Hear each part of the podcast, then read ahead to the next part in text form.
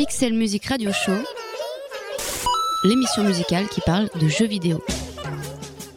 Un dimanche sur deux, de 20h à 21h, les geeks rencontrent les mélomanes.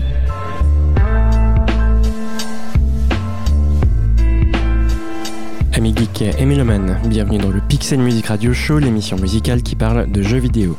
Cette semaine, on défonce la porte de Hotline Miami pour explorer son univers muni d'un shotgun.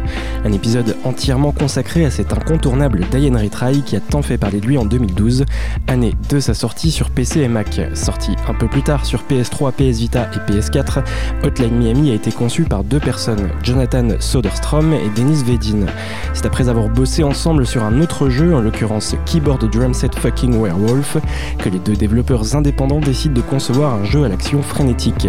Puis après quelques ébauches de premiers visuels, la convergence de deux influences, celle du jeu Super Meat Boy et celle du film Drive viendront nourrir le projet Hotline Miami d'une esthétique et d'une approche aujourd'hui devenue culte.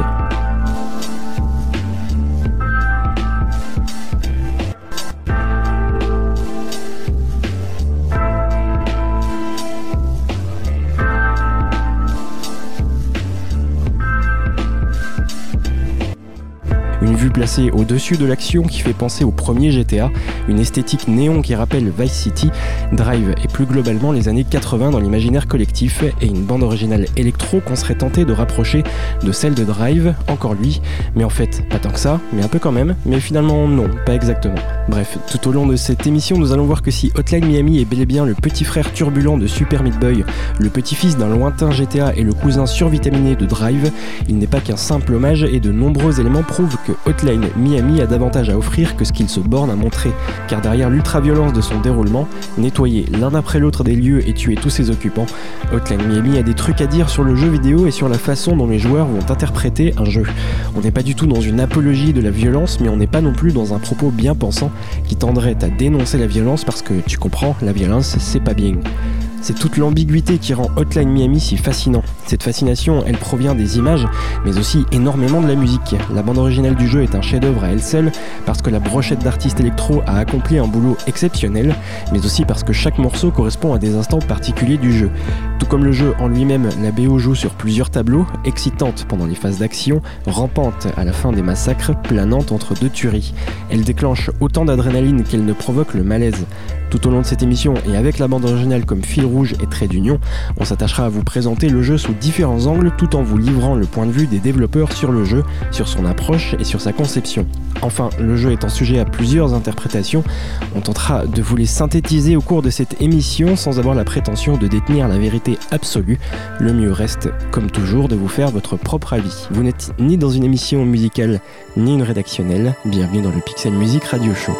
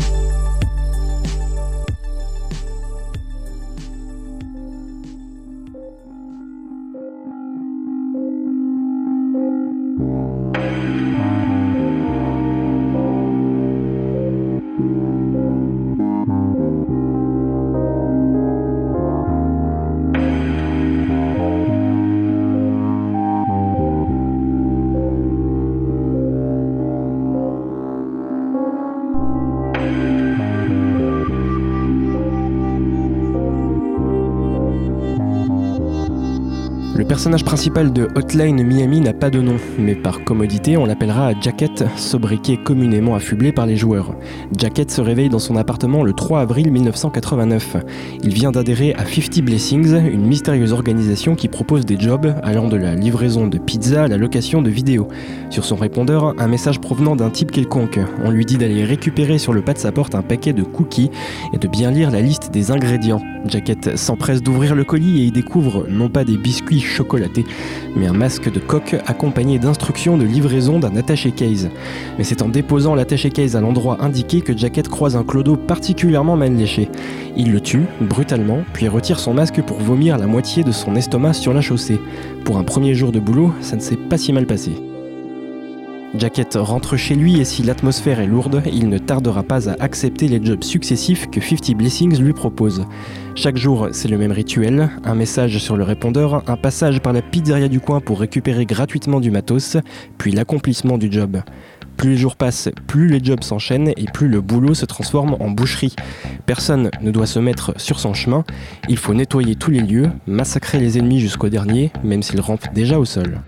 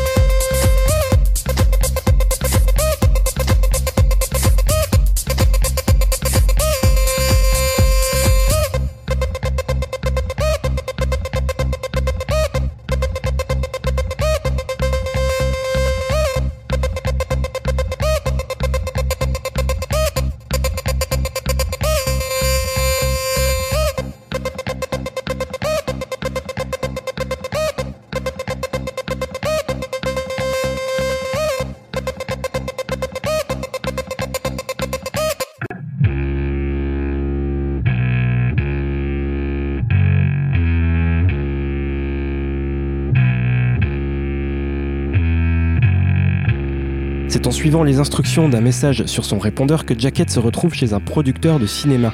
Il y trouve une jeune femme droguée et abusée sexuellement. Il la ramène chez lui et entame une relation amoureuse avec elle. Pour autant, les jobs ne s'arrêtent pas et l'un de ces jobs consistera à se rendre au siège d'une compagnie de téléphonie pour y retrouver un mec qui s'amuse à faire des blagues au téléphone. Du moins, c'est ce que dit un message sur le répondeur. Jacket se rend dans l'immeuble indiqué, mais cette fois il n'a pas besoin de faire le boulot, tout le monde est déjà mort, à l'exception d'un type qui porte un casque de motard. Le motard est en train de farfouiller dans les dossiers de la compagnie. À cet instant, deux visions de l'histoire nous sont proposées, l'une du point de vue de Jacket et l'autre du point de vue du motard qu'on appellera Biker.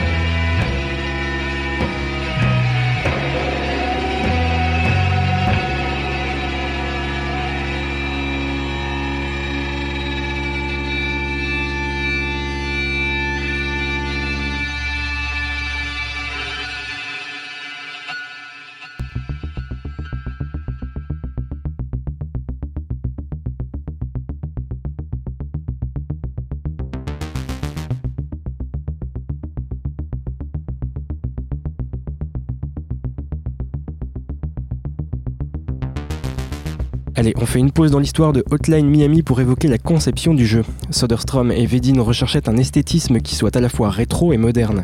Ils ne souhaitaient pas spécialement que le jeu soit associé au pixel art, mais voyaient plutôt le style comme quelque chose d'intemporel et qui ne se démoderait pas avec le temps. Alors certes, le jeu dégage un parfum rétro indéniable, mais les effets de lumière, les nombreux détails à l'écran et le nombre de vies illimitées en font un jeu bel et bien moderne. On fonce dans le tas, on meurt d'une seule balle, on recommence instantanément, on meurt à nouveau, on recommence illico. Une mécanique de gameplay qui est tout sauf rétro. Côté influence, on ne peut s'empêcher de rapprocher Hotline Miami du film Drive de Nicolas Winding Refn. Les développeurs s'en cachent pas, même si à l'origine le jeu s'appelait 90s Kick-Ass et sa conception n'a pas comme point de départ la sortie du film avec Ryan Gosling car elle lui est antérieure. Cela dit, lors d'une interview, Soderstrom et Veden confiaient avoir remarqué un parallèle permettant de créer un pont entre Drive et Hotline Miami. Dans le film de Refn, il y a cette scène où Ryan Gosling porte un masque et s'approche filmé au ralenti de la pizzeria où le big boss de la mafia est en train de faire une fête. L'acteur est filmé de l'intérieur de la pizza et on voit son visage s'approcher à travers la porte. Une qui dégage une tension phénoménale mais qui s'arrêtera ici puisque Ryan Gosling se contente d'observer l'intérieur de la pizza pour y repérer sa cible. Il retourne ensuite attendre bien sagement sur le parking, dans sa voiture. Hotline Miami est en quelque sorte ce qu'il se serait passé si le personnage de Drive était entré dans la pizzeria au lieu de rebrousser chemin. Un massacre calculé, chorégraphié, implacable et sanglant.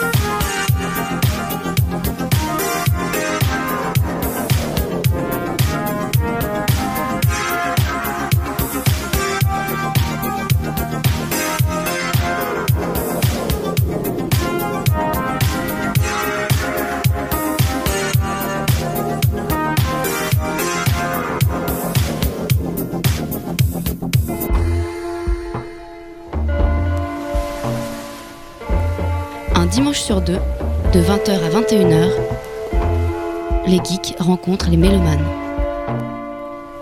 Pixel Music Radio Show, Radio Campus Paris. Une autre inspiration majeure de Hotline Miami est le documentaire Cocaine Cowboys, qui suit les traces de vendeurs de drogue à Miami dans les années 80. C'est la violence brute et la dure réalité de ce milieu qui les a poussés, bien plus que Drive, à prendre cette orientation pour leur jeu. Les années 80 fascinent les deux développeurs, en particulier pour la vague de films d'action représentant des personnages ombrageux, sans apparente motivation ou justification morale à leurs actes. C'est l'aspect violence à l'état primal qui a séduit Soderstrom et Vedin. Côté inspiration vidéoludique, c'est plutôt du côté de jeux anciens comme Smash TV ou Chaos Engine qu'il faut regarder, mais aussi quelques influences contemporaines. Super Meat Boy, on en parlait plus tôt, mais aussi le développeur indépendant japonais Ikeki, dont les jeux punitifs sont autant de coups de fouet sur des plaies ouvertes saupoudrés avec sadisme d'une bonne dose de sel. Bien des égards, la drogue en tant que vecteur de psychédélisme a également eu un impact sur tout le jeu, sur son scénario, sur son ambiance mêlant de violence frénétique et des phases disons plus cotonneuses, planantes, comme une overdose de sang et d'action presque irréelle. Cet aspect tranché entre brutalité et psychédélisme morbide, on le retrouve nettement dans la bande originale et on en parle juste après ça.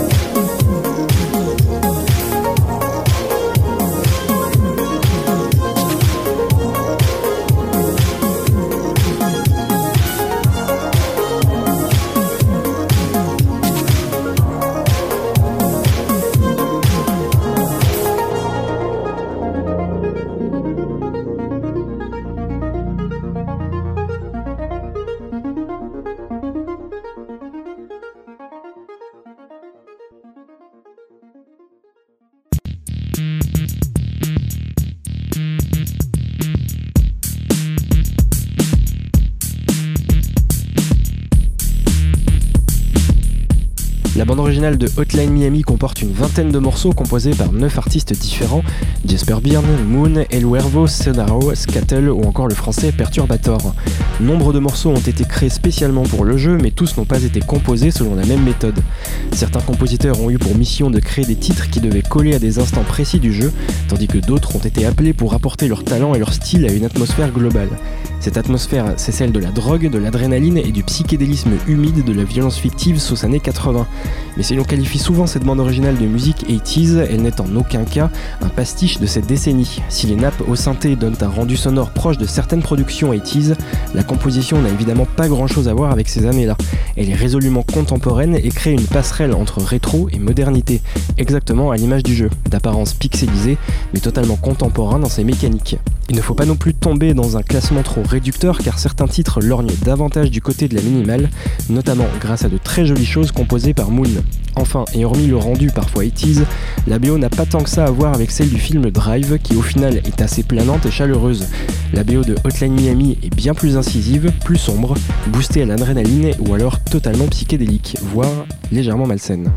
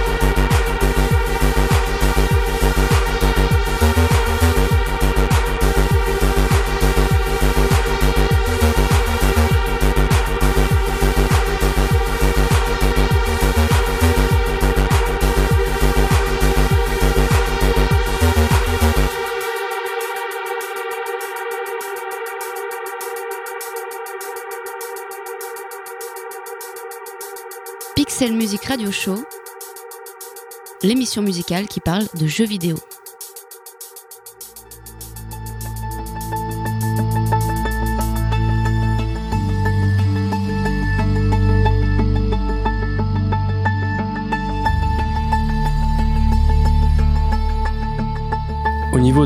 Des compositeurs, une anecdote racontée par Perturbator permet de bien comprendre la simplicité de la démarche des développeurs. Perturbator a par exemple été contacté sur Facebook par Jonathan Soderstrom, l'un des développeurs. À la base, ce dernier souhaitait simplement savoir qui avait réalisé les artworks de ses pochettes d'albums. Puis Soderstrom demande au petit français si ça le dérangerait que quelques-uns de ses morceaux figurent dans le jeu. Au final, Perturbator leur composera un morceau exclusif, gratuitement. Il s'agira de Miami Disco. Pour l'anecdote dans l'anecdote, ce morceau n'aurait pas dû s'appeler Miami Disco. Soderstrom avait demandé au compositeur de lui filer un morceau qui fasse penser à une boîte de nuit à Miami dans les années 80. Perturbator lui a donc envoyé un morceau qui s'appelait Hotline Miami Disco Track. C'était simplement pour nommer la piste, mais Soderstrom coupera Hotline et Track pour en faire un titre s'intitulant tout simplement Miami Disco. Et maintenant que vous savez tout, vous avez le droit de l'écouter sans brancher.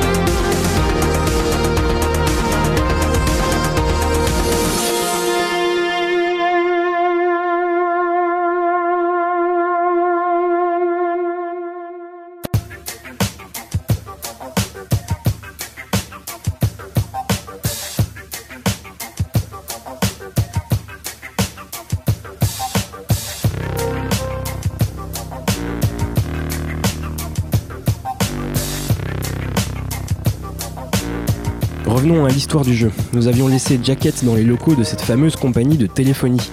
Il était tombé sur des montagnes de cadavres et sur un mec affublé d'un casque de moto qu'on appellera Biker. Jacket élimine Biker, mais c'est à partir de cet instant qu'il aura régulièrement des visions étranges, comme des hallucinations. En témoignent ces cadavres installés chez lui, des cadavres qui parlent, au milieu d'autres visions toutes plus dérangeantes les unes que les autres. Puis après plusieurs missions, Jacket doit se rendre à l'hôpital. Il tombe sur une conversation entre un flic et un médecin et apprend par ce biais que sa copine est morte. Vous savez, la droguée qu'il avait ramenée chez lui. Il apprend également qu'il est lui-même dans le coma depuis de longues semaines. En retournant chez lui, il constate que son appartement a été dévasté, mis à sac. Il se décide à rechercher le coupable, mais arrivé jusqu'au présumé coupable, on lui apprend qu'il s'agit probablement d'un coup de la mafia russe contre lui. Il se remémore alors la prédiction qu'il avait aperçue plus tôt, tu ne verras jamais le tableau complet.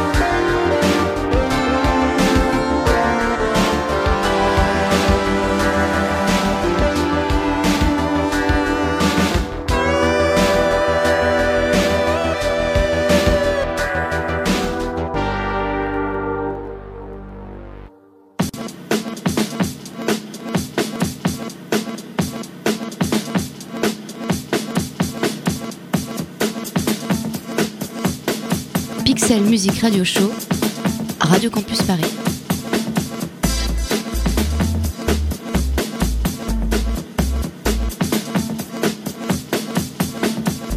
Tout comme Jacket Biker a lui aussi bossé pour 50 Blessings, mais après quelques crimes crapuleux et autres missions de livraison bien gore, Biker en a eu ras-le-bol de recevoir des appels. Alors il a décidé de remonter les échelons un à un pour savoir qui était à l'origine de ces messages sur son répondeur. C'est en se rendant au siège d'une compagnie de téléphonie et après avoir massacré tous ses employés que Biker croise la route de Jacket.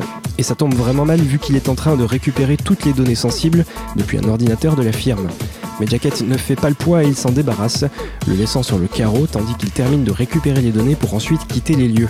Vous l'aurez compris, les points de vue de Jacket et de Biker sont sensiblement différents et il n'est pas évident de démêler la réalité du fantasme dans ce croisement de personnages.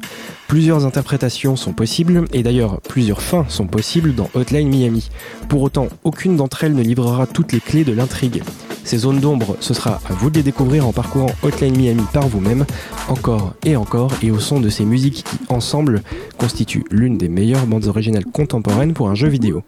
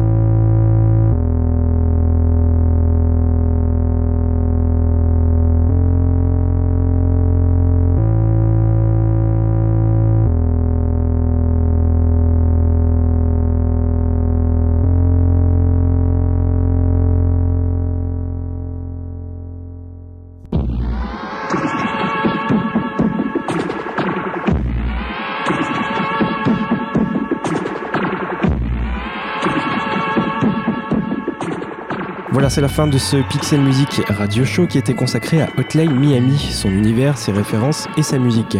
Vous pouvez vous procurer le jeu sur différentes plateformes, à commencer par le PC et le Mac. Dans ce cas, rendez-vous sur la plateforme Steam pour le trouver, probablement en promotion. Sur console, c'est du côté de chez Sony qu'il faut zioter. Que ce soit sur PlayStation 3, PlayStation 4 ou PS Vita, rendez-vous sur le PlayStation Network car Hotline Miami est vendu uniquement en dématérialisé sur les stores en ligne. À titre purement subjectif et concernant les consoles, on vous recommande particulièrement la version PS Vita, la portable de Sony étant parfaitement adaptée à de courtes sessions de jeu qui peuvent s'éterniser bien au-delà de vos passages aux toilettes. Si vous êtes réfractaire au contrôle tactile, vous pouvez le désactiver dans les options. Enfin, concernant la bande originale, vous pouvez vous la procurer sur Bandcamp par exemple, mais attention, elle est incomplète car vendue par quelques-uns des artistes présents sur la BO. Le seul endroit où vous pouvez récupérer la BO en entier, avec sa vingtaine de pistes, c'est sur Steam. Quant à nous, on se retrouve le dimanche 22 juin pour le dernier épisode de la saison. Et oui, on vous réserve une émission assez spéciale d'ailleurs dans tous les sens du terme. Elle sera encore une fois consacrée à une seule bande originale. Ce sera à 20h sur Radio Campus Paris et en podcast sur le www.radiocampusparis.org slash pixel radio show. D'ici là, jouez bien.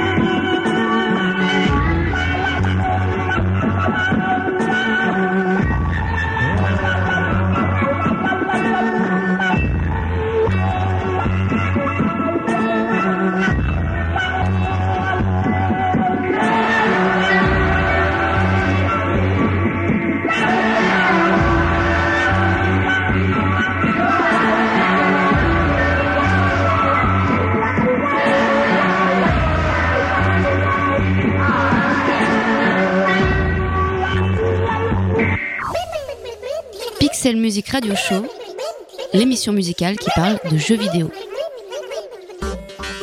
Avec le soutien de Bandic, agrégateur de passion.